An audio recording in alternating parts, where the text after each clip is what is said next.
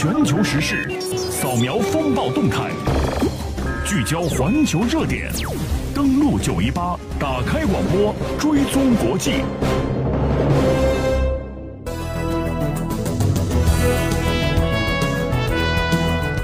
打开广播，追踪国际，我是燕子。我们首先进入到今天的第一个全球聚焦的环节，把目光投向中美两国元首就朝鲜半岛问题再次通话。特朗普呼吁对朝鲜更加严厉的制裁。就在昨天上午，中国国家主席习近平二十四号与美国总统特朗普通了电话，就朝鲜半岛局势交换了意见。这是在习特会之后，中美两国元首在不到两周的时间内第二次通电话，谈论到朝鲜半岛的局势。这一次通话也是在朝鲜第六次核试验据传已经是箭在弦上的时候进行的。同时呢，今天是朝鲜的建军节，朝鲜呢今天的建军节也是一个比较重要的日子，八十五周年。这一天的前后被广泛看成是朝鲜有可能开展最新核试验的一个敏感的时间节点。我们看到，在中美两国元首的通话当中，习近平指出，当前国际形势迅速变化，中美保持密切沟通，及时就重要问题交换意见十分必要。两国元首就朝鲜半岛局势交换了意见。习近平强调，中方坚决反对违反联合国安理会的决议的行为，同时希望有关各方保持克制，避免做加剧半岛局势紧张的事情。习近平同时表示，我们愿意同包括美方在内的有关各方一道，为朝鲜半岛的和平、东北亚和平、世界和平共同努力。而特朗普是这样表示的：“他说，美中双方就重大问题保持沟通和协调十分重要，期待尽快和习近平再次见面，并且期待对中国的国事访问。”对于两国元首在如此短的时间内进行了再次的沟通，我们看到呢，中国外交部发言人耿爽二十四号表示，作为有重要影响力的两个国家，中美两国元首的密切沟通，对于两国和国际社会都是一件非常好的事情。我们首先呢，来关注一下中国外交部方面呢对此事所进行的发言。我的通话就是双方这种密切沟通的最新的表现。让中美作为两个在国际上有着重要影响的国家，两国元首保持这种密切的沟通，就共同关心的问题及时交换意见。我想，对两国是好事儿，对国际社会也是好事儿。所以，我想，我提醒我们的媒体朋友，如果在下来下一段时间，两国元首还有类似的沟通，我希望大家也不要有什么惊讶。对于中美两国元首在不到两周的时间内进行两次通话，到底释放了什么样的信息？外界非常的关注。我们来听一下点评。中国社科院亚太和全球战略研究院周边战略研究室主任王俊生先生认为，中美两国元首通话频繁，透露出了两个信息。我们接下来来关注一下。应该说呢，这个中美两国领导人呢，应该说最近的这个通话的时间呢非常频繁，因为我们知道六号、七号刚刚是会见过，十二号。进行了一次通话，那么今天又进行了一次通话，不到半个月。我想这个里面呢，应该说透露出两个信息。一个信息呢，应该说中美两国领导人呢都高度重视中美关系。哎，应该说双方呃领导人都认为中美关系非常重要。事实上，我们看通话的内容，事实上大部分呢两国领导人实际上都在赞扬，或者说都在对目前中美关系发展的势头都比较满意。第二点，我们通过通话内容来看呢，主要是讨论的朝鲜半岛局势。这说。刚刚我们听到的是王俊兴先生对此呢带来的点评，他也特别表示说，朝鲜半岛的局势在某种程度上说，有可能中美方面已经达成一个共识。我们听到呢，凤凰卫视特约评论员杜平先生认为，这次是特朗普亲自给。习近平主席打电话，谈的内容主要还是朝鲜半岛问题。很显然，在最近一段时间当中，特朗普对中国的看法已经出现了很大的改变，改变了过去在朝鲜半岛事务当中一直指责中国对朝鲜施加压力不够的态度。也就是说，在朝鲜半岛当前的危险的局面下，特朗普主动给中国领导人打电话，意在听取中方的态度、看法，甚至是倡议。而最近美国对朝鲜的表现，包括对朝鲜发出的各种威胁，基本上也还是听取了中方的态度。很显然，在朝鲜半岛事务的主导权上还在中国手里。美国虽然积极的希望干预朝鲜半岛事务，但是不可能撇开中国的一些利益和感受来单独行事。特朗普还是希望依靠中国来解决朝鲜半岛局势，不管是军事解决还是和平解决，美方都会尊重中国的看法。另外，我们看到呢，资深的半岛问题专家三江会友表示，高密度的商谈当然说明了对于半岛局势的关注，也侧面证明了美国的调动能力是很强的。虽然这种调动有时真真假假，比如闹出航母驶向半岛的乌龙，但是双方对于朝核问题的严重性的估计还是有共识的。分析在于，美国在于放狠话，比如说可能用自己的方式来解决核问题，但是中国很明确不允许用战争的方式来处理。因此呢，商谈的另外一个重要意义在于，把中美之间的合作解决核问题由庄园会晤转向了行动的层面。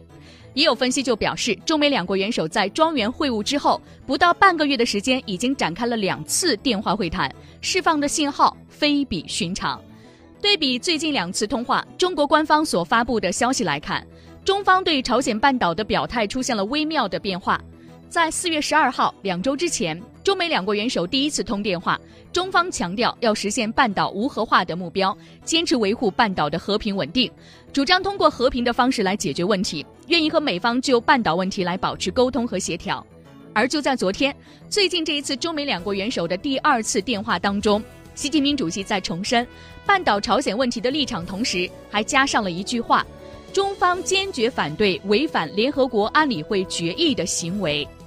怎么来理解这句话所释放出来的信息呢？我们从二零零六年来看，那一年开始，联合国安理会通过的禁止朝鲜发射导弹的决议有六个，而今年的前三个月，安理会已经对朝鲜通过了至少三次强烈的谴责声明，但是朝鲜依然是我行我素。四月十六号，习特会之后仅仅八天的时间，朝鲜又搞了一次失败的导弹试射。不仅如此，美国研究机构对于朝鲜的丰西里核电厂的卫星图像分析发现，朝鲜似乎又在准备进行新一次的核试验。今天呢是朝鲜的建军节，而且这一周联合国安理会呢会召开涉及朝核问题的会议，这些日子都有可能会成为朝鲜启动第六次核试验的契机。朝鲜会不会在本周进行核试验呢？没有人能够说得准。到目前为止，今天还没有最新的消息。因为平壤政府的行为是不可预期的。而在最近一次中美两国元首的电话会议，中方强调坚决反对违反联合国安理会决议的行为，就是会让平壤政府不断的违反规则、破坏共识行为的一种敲打。而韩国的首尔新闻二十四号分析称，这从侧面显示了朝鲜半岛局势的紧张，也表明朝鲜进行第六次核试验的可能性正变得越来越大。报道引述外交人士的分析认为，如果朝鲜不顾当前紧张态势，执意进行第六次核试验，无异于中国外交部此前所形容的那样，是火上浇油。届时，中美等大国的反应将会超过以往。所以很重要的事情是，大家会看到这一次朝鲜方面究竟会不会进行第六次核试验呢？如果会，会在什么时候？试验之后，中美两个大国会有怎样的反应？已经到了一个非常关键的时间节点。今天朝鲜半岛呢迎来了一个新的节点——建军节，而我们看到呢，朝鲜方面的庆祝活动也是非常的热烈。在昨天呢，朝鲜召开了一场大会来庆祝第八十五个建军节。不少外媒透露，朝鲜核试验场的卫星图像猜测，朝鲜可能会在建军节前后进行第六次核试验。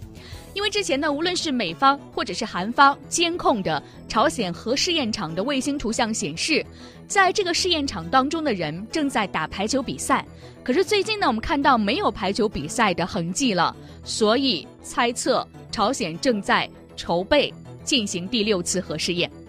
可是，在刚刚过去的这个周末呢，朝鲜方面的官方媒体也接连发声，向美国进行喊话，他们的声音也是非常的强硬。我们来听一听朝鲜媒体的喊话都喊了些什么。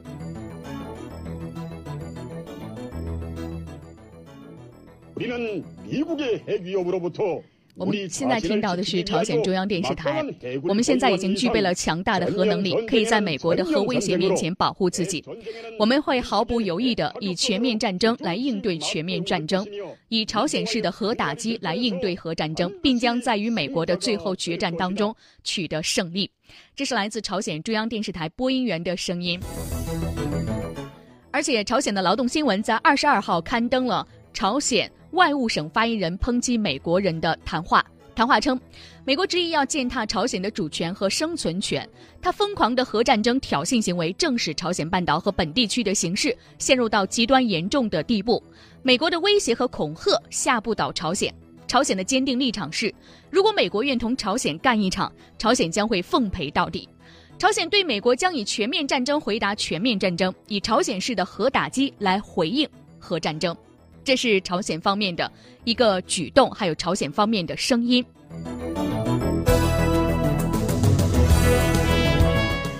有关美国的卡尔文森号航空母舰，目前是不是向朝鲜半岛水域靠近的消息呢？之前经历了航母的乌龙事件。而目前，卡尔文森号确实最新的动向是在向半岛海域靠近。韩国《世界日报》二十四号称，卡尔文森号预计在二十七号到二十八号抵达朝鲜半岛的周边海域。而美国的核动力航母的再次逼近，朝鲜方面的反应仍然是毫不示弱。我们来听一听。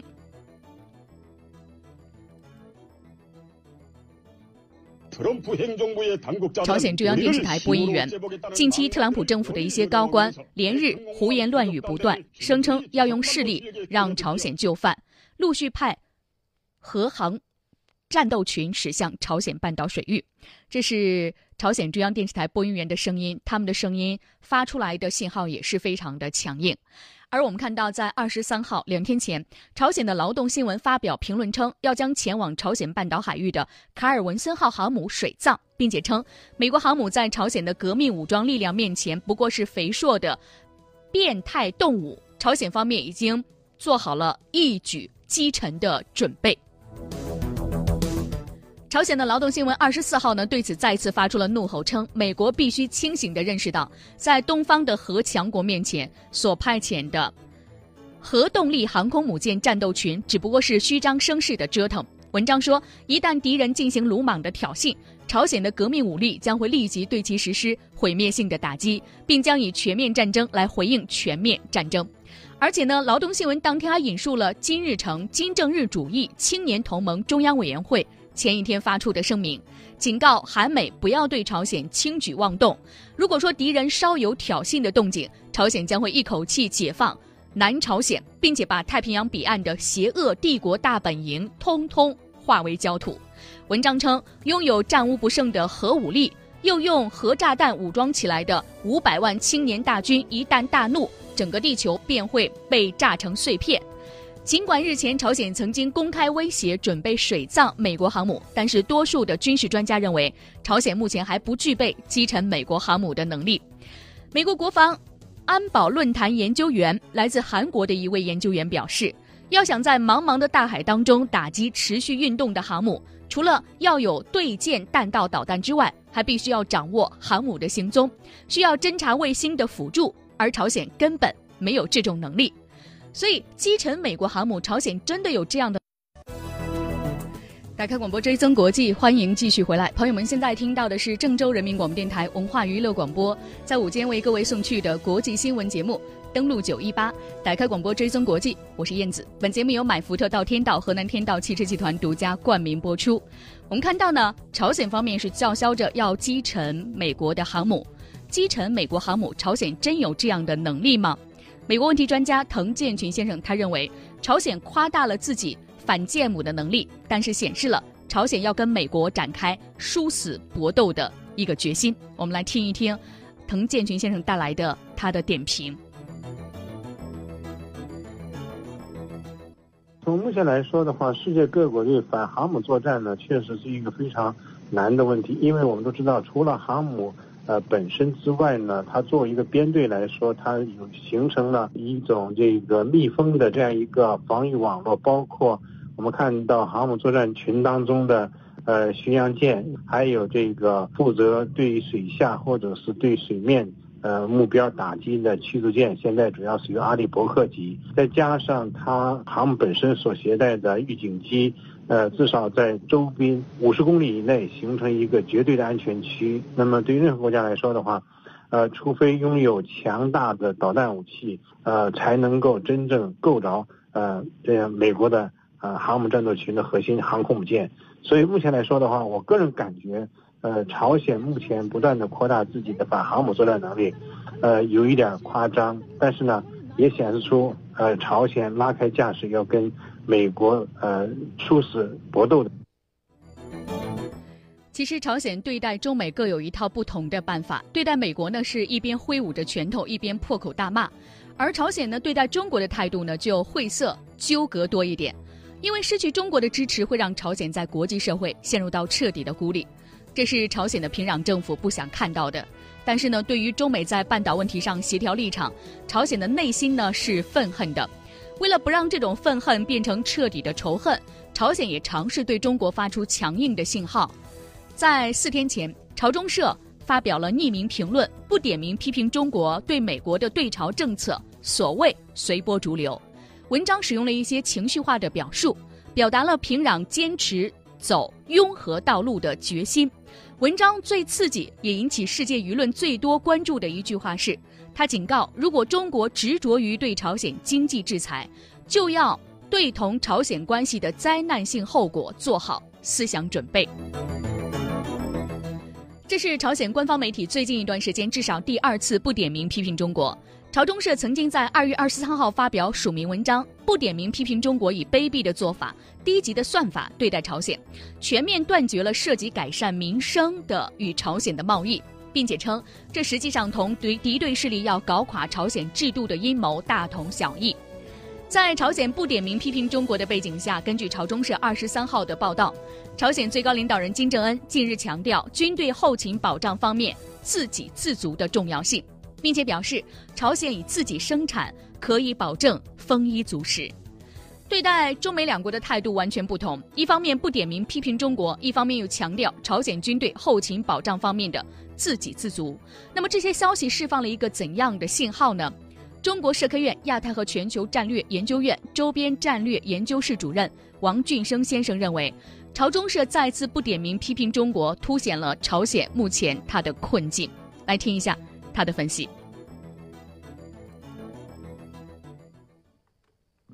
我认为这则看似不起眼的消息背后，实际上蕴含着丰富而又重要的信息。朝鲜最高领导人亲自出面，强调军队后勤保障方面自给自足的重要性。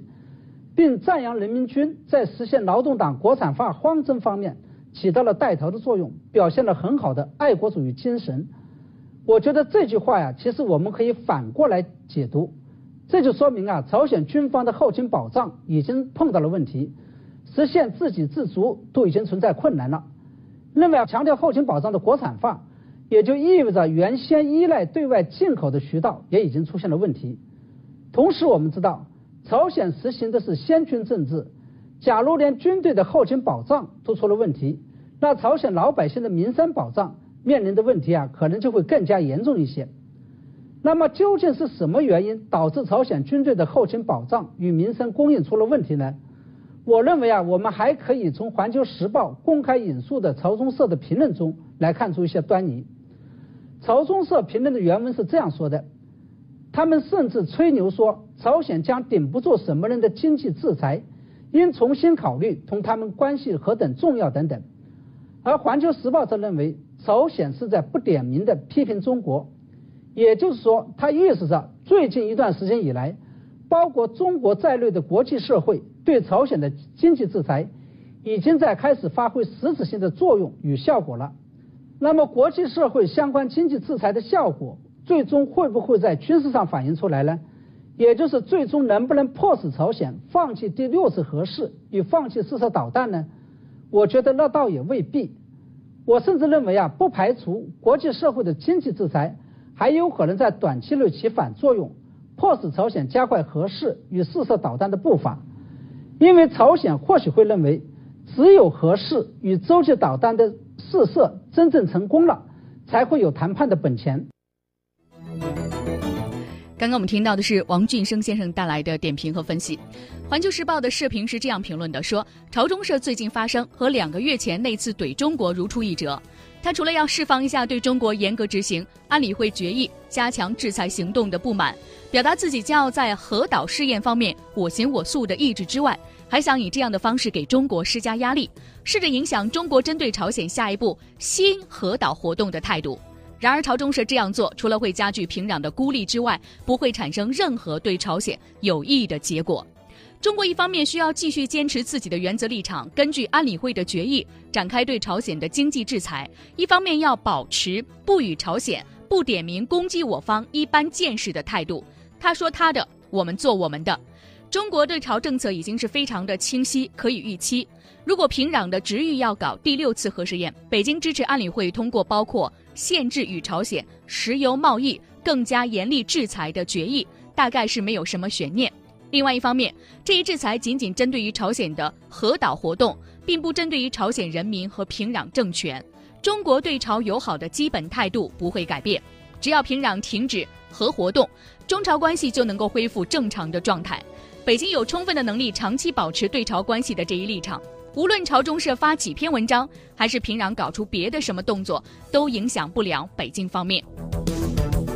而且，《环球时报》还是有这样的评论说。平壤方面或许需要有这样一个认识：中国学界一直在流传，朝鲜认为他在为中国站岗放哨，因此他无论做什么，北京除了在战略上迁就他，为他无条件背书，别无选择之外。如果朝鲜真的这么想，可能就错了。朝鲜的拥核已经严重冲击了东北亚的和平与稳定，损害了中国的重大国家利益。阻止朝鲜拥核已经处在中国处理东北亚复杂事务的优先位置。北京严格执行安理会的决议，对解决问题做出了自己的贡献。华盛顿和首尔也需要和北京相向而行，做出他们的贡献，让平壤看到他不用核武器也能够保障国家和政权安全的希望。而相对于口头上的骂战，舆论更加担忧的是朝鲜半岛的局势再出现今天这样危险的局面。今天是朝鲜人民军建军八十五周年，二零一六年。朝鲜建军纪念日之前，朝鲜曾经向东部海域突然发射了潜射弹道导弹。韩联社称，为了加强内部团结和鼓舞军部的士气，朝鲜可能在今年的建军节前后进行第六次核试验，或者是发射洲际弹道导弹等等。目前，韩美方面已经增派了 P 二幺六的侦察机、U 二高空侦察机，侦察力量密切来关注朝军的动向。美国的约翰霍普金斯大学朝鲜研究网站北纬三十八度发布的卫星图像显示，朝鲜丰西里核试验场北侧坑道附近出现了挖掘车、疑似小型拖车等设备。分析人士认为，朝鲜似乎在准备进行核试验。不过，韩国军方一位负责人表示，截止到二十四号上午，尚未发现朝鲜即将发起挑衅的迹象。但是呢，挑衅的可能性依然存在。大家记得，在朝鲜的太阳节四月十五号的当天，朝鲜方面是举行了盛大的庆祝活动。当天大家都松了一口气，以为朝鲜不会有什么动作的时候，结果在第二天呢，他进行了弹道导弹的试射，虽然失败了，但是毕竟有这样的举动。所以，虽然朝鲜今天到目前为止还没有进行核试验，可能性依然存在，因此不能够放松警惕。但是大家还会问。那么这一次呢，朝鲜借建军节这个时间节点进行第六次核试验的可能性到底大不大呢？美国问题专家滕建群先生他说，朝鲜的第六次核试验事实上已经是箭在弦上。我们现在看到的话，呃，在二零零零年之后，朝鲜进行了呃至少五次核试验，进行了四十多次导弹的发射。那么这样一个频率来说的话，确实对国际社会构成了呃一种挑战，对于联合国安理会呢也构成一个蔑视。那么从技术角度来说的话，朝鲜这个拥核已经呃成了一个既定的国家政策，所以现在朝鲜要倾这国力，要实现呃导弹和核技术的这种同步发展，最后形成能够把核弹头投送到其他国家的呃运载工具，也就是火箭或者导弹。那么，呃，我个人感觉呢，呃，从这两方面来看的话，朝鲜未来进行导弹发射试验，或者是进行这个核试验，呃，已经是箭在弦上。资深的半岛问题专家三江会友认为，单纯搞核试验的几率并不是很高，因为朝鲜很久以前就夸耀自己完成了核武器的开发，完成了核武器的小型化，而非要做试验，也可能是给远程弹道导弹进行技术积累，这个可能性是比较大一些的。究竟哪一个会发生？我们拭目以待，看一下朝鲜方面最近两天有没有什么样的动作。这里是正在为您直播的国际新闻节目，登录九一八，打开广播追踪国际，我是燕子。本节目由买福特到天道河南天道汽车集团独家冠名播出。在朝鲜的建军节这样一个关键的时间节点，美国方面也没有闲着。接下来的时间，我们继续来关注一下，今天全世界都在关注朝鲜半岛的局势，大家都在想，朝鲜今天会不会进行第六次核试验？到目前为止还没有最新的消息，但是很难保证在朝鲜明天方面没有这样的举动，而美国方面也没有消停。就在朝鲜是否会进行第六次核试验的敏感的时间节点，在昨天，美国总统特朗普邀请联合国安理会十五个理事国的代表前往白宫共进了工作午餐。特朗普在午餐会上表示，联合国需要对朝鲜施加更加严厉的制裁。我们来听一听。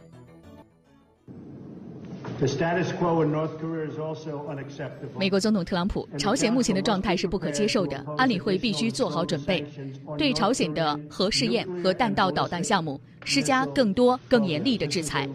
朝鲜的核导计划对世界是真正的威胁，不管我们是否愿意谈及。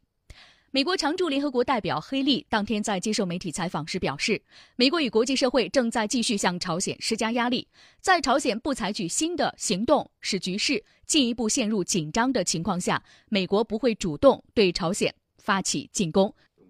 黑利说：“一开始呢，我们就说过，接下来还将继续这样说。美国呢，不求一战，不要给我们一个开战的理由。”这是黑利的观点。此外，来自美国五角大楼等方面的消息，白宫方面已经通知美国参议院全体会议全体议员，于二十六号呢赶赴白金呃白宫，听取防长马蒂斯以及国务卿蒂勒森等高官有关朝鲜局势的报告。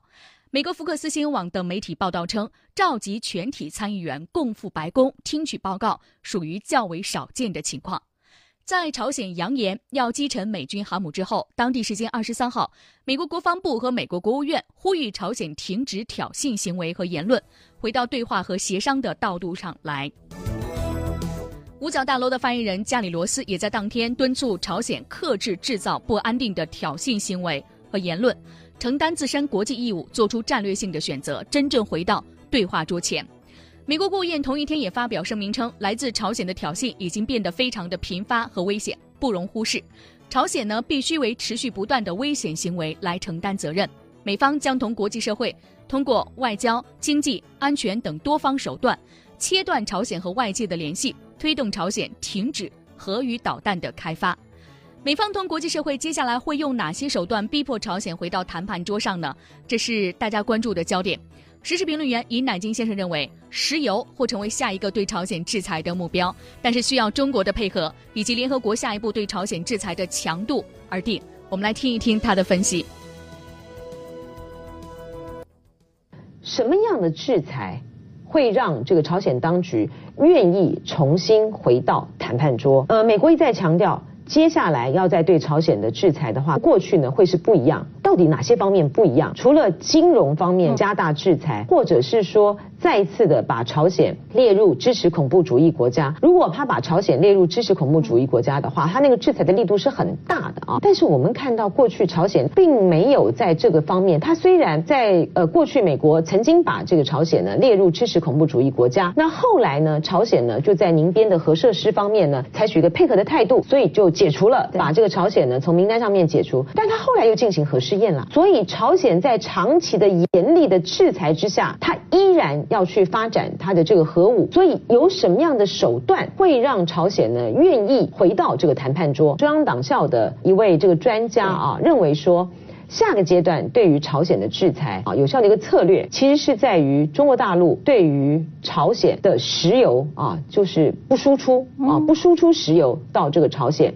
呃，我们知道呢，朝鲜的最大的这个呃原油的来源就是中国大陆，高达百分之九十以上哈，呃，所以呢。一旦呢，如果说中国大陆对于朝鲜的原油的这个输出呢，采取了比较严厉的制裁的这个措施的话，对于朝鲜来讲，它就是危机存亡的关口了啊。在过去呢，中国呢曾经对朝鲜呢实施有关于就是禁止输出原油哈，在这个二零一四年五月的时候呢，中断了对于朝鲜的石油的供应啊，那它的军队的油呢就油料呢几乎耗尽，然后呃，所以包括它的日常的训练都停摆。啊，然后士兵在演练的时候呢，也没有车辆可以搭乘，所以那时候呢，朝鲜有一些高级的。这些的呃士官兵呢，他们都就是骑脚踏车。后来呢，中国大陆呢，在八个月的对朝鲜的输出的就原油停了之后，八个月之后呢，恢复供应，朝鲜又开始恢复它的，因为到后来还还停止它的空中燃油嘛啊，它又恢复了它的相关的这些的训练啊，所以呢，石油。会不会是下一个阶段一个时段啊？就是说去除，就是要看联合国的制裁的强度到什么样的地方。除了供应它的民众啊取暖用的燃油之外，那其他的都石油都禁止的话，对于朝鲜当然是很大的威胁啊。刚刚我们听到的是来自尹乃菁女士带来的观察和关注。而朝鲜呢，今天呢是它的建军节。四月二十五号的时候呢，韩联社援引政府的消息人士的话表示，朝鲜在建军节之际，会在元山东部沿海最大的港口一带举行史上最大规模的炮击演练。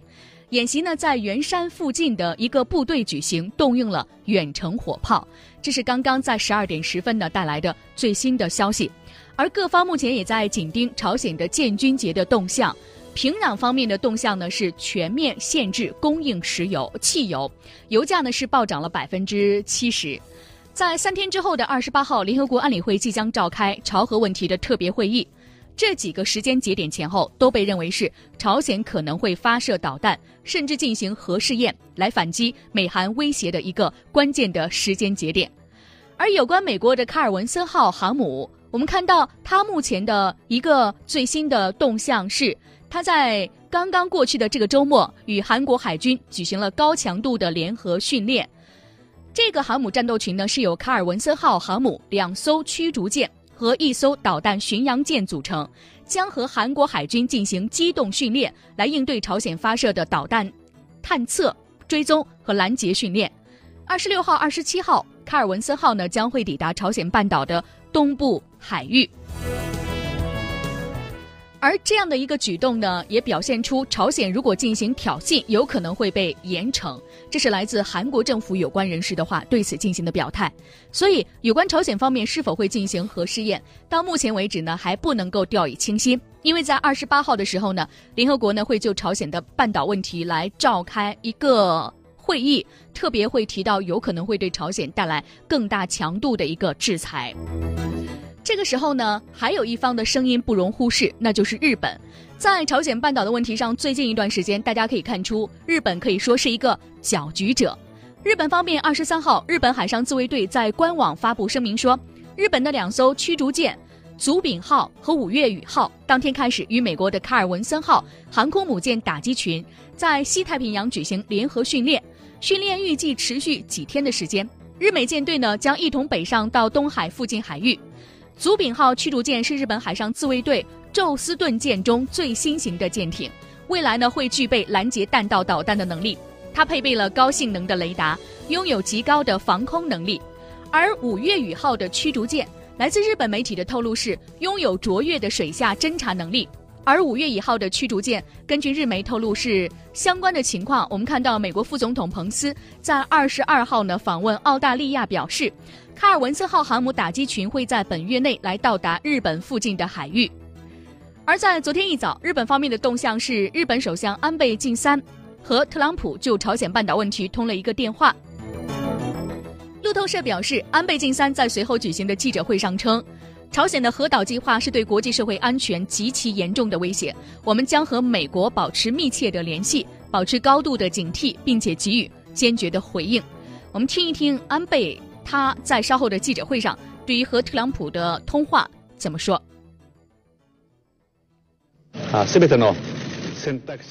安倍，我高度赞赏了特朗普的对朝政策，所有选项都摆在了桌面上，美方用言语和行动来明确这一点。从昨天起，卡尔文森号战斗群和日本海上自卫队进行联合训练，我们继续同美方密切合作，保持高度警惕态势，进行坚决应对。米国と緊密に連携し、高度な警戒監視体制を維持し、そして我が国として毅然として対応して这是日本首相安倍晋三。对于朝核问题，日本反应非常的激烈。 韩国的 YTN 电视台评论说，在半岛局势紧张焦灼之际，看热闹不嫌事儿大的安倍晋三显然是在一旁不断的煽风点火。日本在朝鲜半岛煽风点火的手段有宣扬半岛危机论，炒作朝鲜拥有沙林毒气。十七号，安倍又在国会公然表态称，如果朝鲜半岛冲突升级，引发难民潮，日本政府将会考虑采取一切必要措施，其中包括难民保护、入境手续、收容设施的设置和运营。以及如何筛选寻求庇护的难民等等。不仅如此，安倍还以撤出在韩国的日本人为借口，暗示将会派遣自卫队。除此之外，日本自民党安全保障调查会三月底还向首相安倍晋三正式提交了报告，建议日本尽早强化导弹防御能力，包括拥有摧毁敌方导弹基地的攻击能力。这份报告的借口就是朝鲜。自民党的这份报告呢，暗示了日本存在着所谓的“先发制人”的政策选项，这明显是违反了日本现有的宪法规定。所以，日本的军事评论人士认为，安倍政府和自民党上演了将提案从左手交到右手右手的双簧戏，目的呢是诱导舆论。安倍政府强行推动的新的安保法正式实施刚满一年的时间，更为敏感的解禁武力攻击相关提案就被政府。堂而皇之地摆到了台面上，显示安倍政府急于摆脱专守防卫的限制，正在伺机转守为攻。日本媒体也认为，这个举动将会进一步放宽日本自从二战结束以来维持的专守防问安保的态势。目前，日本方面甚至已经开始呼吁，一旦朝鲜半岛局势生变，民众要来找地下通道或是坚固的建筑物进行躲避。这就让我们想起中国对于抗战时期所采取的地道战争，所以看到在朝鲜半岛局势的问题上，日本方面试图在这个问题上有自己的声音，拥有一席之地。如何来看待日本方面安倍晋三的野心呢？那么怎么来看待日本企图在朝鲜半岛问题上希望占有一席之地的野心呢？军事专家宋忠平先生认为，安倍试图借朝鲜半岛局势达成其修宪的目标。我们来听一下宋忠平先生带来的分析。那么从日本的角度来看的话，为什么会出现这种情况？就是怕朝鲜的弹道导弹采取大规模杀伤性的武器对日本的某些城市进行打击。他怕什么呢？理论上来讲的话，日本不需要怕，因为日本它并不是朝鲜问题解决的当事方。其实我们以前说了很多，朝鲜核问题解决的当事方就是两个国家。美国跟朝鲜，日本实际上他所关注的就是朝鲜自己的人质问题，他现在所关注的就是这个问题。包括在六方会谈的时候，日本也是在谈说六方会谈要达成最后协议的话，必须要考虑我的人质问题怎么来解决。所以他现在所抱的是自己的一个小私心，一个想法。但现在朝鲜半岛局势走到今天的话，日本呢，在美国的要求之下。他自己也自觉自愿的希望成为解决朝鲜问题的当事方，也就是把自己的位置没有摆正。那么在这种状态下的话，朝鲜实际上对周边的一些国家，包括日本，甚至包括对澳大利亚，说你们如果跟随美国对我采取军事行动的话，你们将成为我核打击的对象。所以日本此举恰恰表明，他如果遭受到了。朝鲜对他的进行军事打击的话是自找，再加之，如果美国要想对朝鲜动武的话，他首先要使用的是驻韩的美军基地，其次呢，要大量使用驻日的美军基地，驻日的美军基地可比驻韩的美军基地里面部署的武器装备要先进的多，而且它的整体规模要大得多，所以。驻日美军基地一旦为美军服务的话，这也面临朝鲜可能对日本本土进行打击这样一种窘境。所以，日本现在不断的在做这些文章，一方面呢，就是要告诫老百姓，如果朝鲜半岛爆发战争的情况下的话，日本肯定很难幸免于难，所以你们要有这种思想准备。当然，这里面还藏了一个安倍的玄机，就是今年。安倍是想修宪，既然想修宪的话，他就必须要制造外部威胁论，必须要把自卫队最后改成国防军，让他拥有真正的军队。所以，如果做到这一点的话，就必须要炒作朝鲜半岛的威胁论。现在可能中国威胁论要退而求其次，要说朝鲜威胁论，这个威胁论相对来说更加的现实，这样的话才能够让日本的老百姓顺理成章的来推动。在日本国内去修宪，这恰恰是符合安倍的实际利益。所以说了这么多，我们能看得出来，日本现在在朝鲜问题上不断的发生，有美国的压力，也有自己的主观能动性在发挥作用。孙中明先生刚刚提到的日本的人质问题呢，是发生在上个世纪的六十年代到七十年代。当时呢，朝鲜绑架了日本人。现在呢，日本已经确认被绑架者有十五人。这些日本人被绑架到朝鲜之后，和日本的家人是音信隔绝，被重新起了朝鲜名字，担任朝鲜特工的日语指导等等工作，接受各种训练，像朝鲜人一样宣誓效忠金日成。在二零零二年的九月十七号，在平壤举行的日朝首脑会谈当中，朝鲜首次承认了长期以来否定的绑架日本人一事，并且为此道歉。在国内各界的强大压力下，日本政府一直要求朝鲜释放所有的人质，并且让他们安全返回日本。而安倍晋三呢，在他的任内，他是希望能够解决朝鲜方面的绑架日本人的这些问题，所以他是心存顾虑。而日本方面企图在朝鲜半岛仪式上呢有一席之地的话，军事专家宋小军先生也分析表示，日本在半岛局势紧张的时候炒作的非常厉害。卡尔文森号今年一月份带着奥巴马重返亚太的使命来进行线路的熟悉，在四月十号之后访问了新加坡、马来西亚，又跟澳大利亚进行了联合演习。在回来的路上，顺道和日本的这两艘驱逐舰可能在某一地域继续进行一个熟悉的过程。在整个过程当中，日本更多的想要强调地区形势的紧张，这跟日本马上要进行修宪，为它要变成所谓的正常的国家来进行所谓合理的逻辑上的洗礼，这一点非常的重要。卡尔文森号由于某种目的也延长了在海上部署的时间，双方都有了一些心理上的想法，用这样的一个方式呢，最终来表达出来。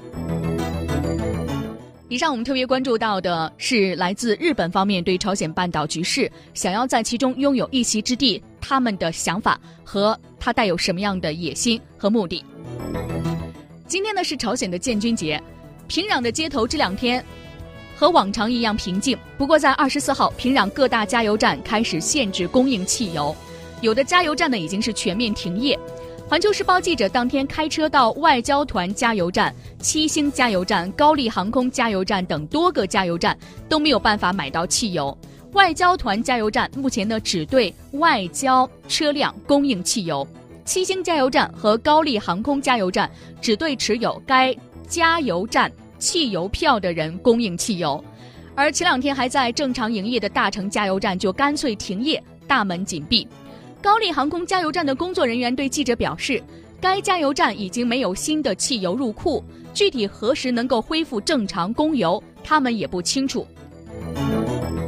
朝鲜方面经常出现这样的情况吗？答案并不是。一位呢驻朝中资机构的负责人对环球时报记者表示，他在朝鲜工作当年从来没有遇到过这样的情况。由于没有备用的汽油桶，目前又加不到油，只能够尽量的少用汽车。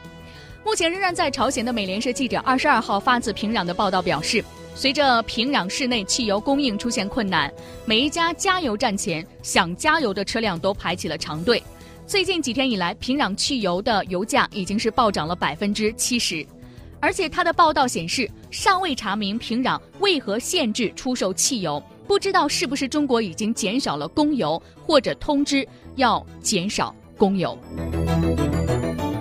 这所有的一些问题下，好像都是暗潮涌动，似乎在显示着朝鲜半岛要带来什么样的暴风雨。当然，我们期待朝鲜半岛的未来当然是和平解决。现在这个关键的时间节点依然摆在大家的面前，在这一周，朝鲜是否还会进行第六次核试验呢？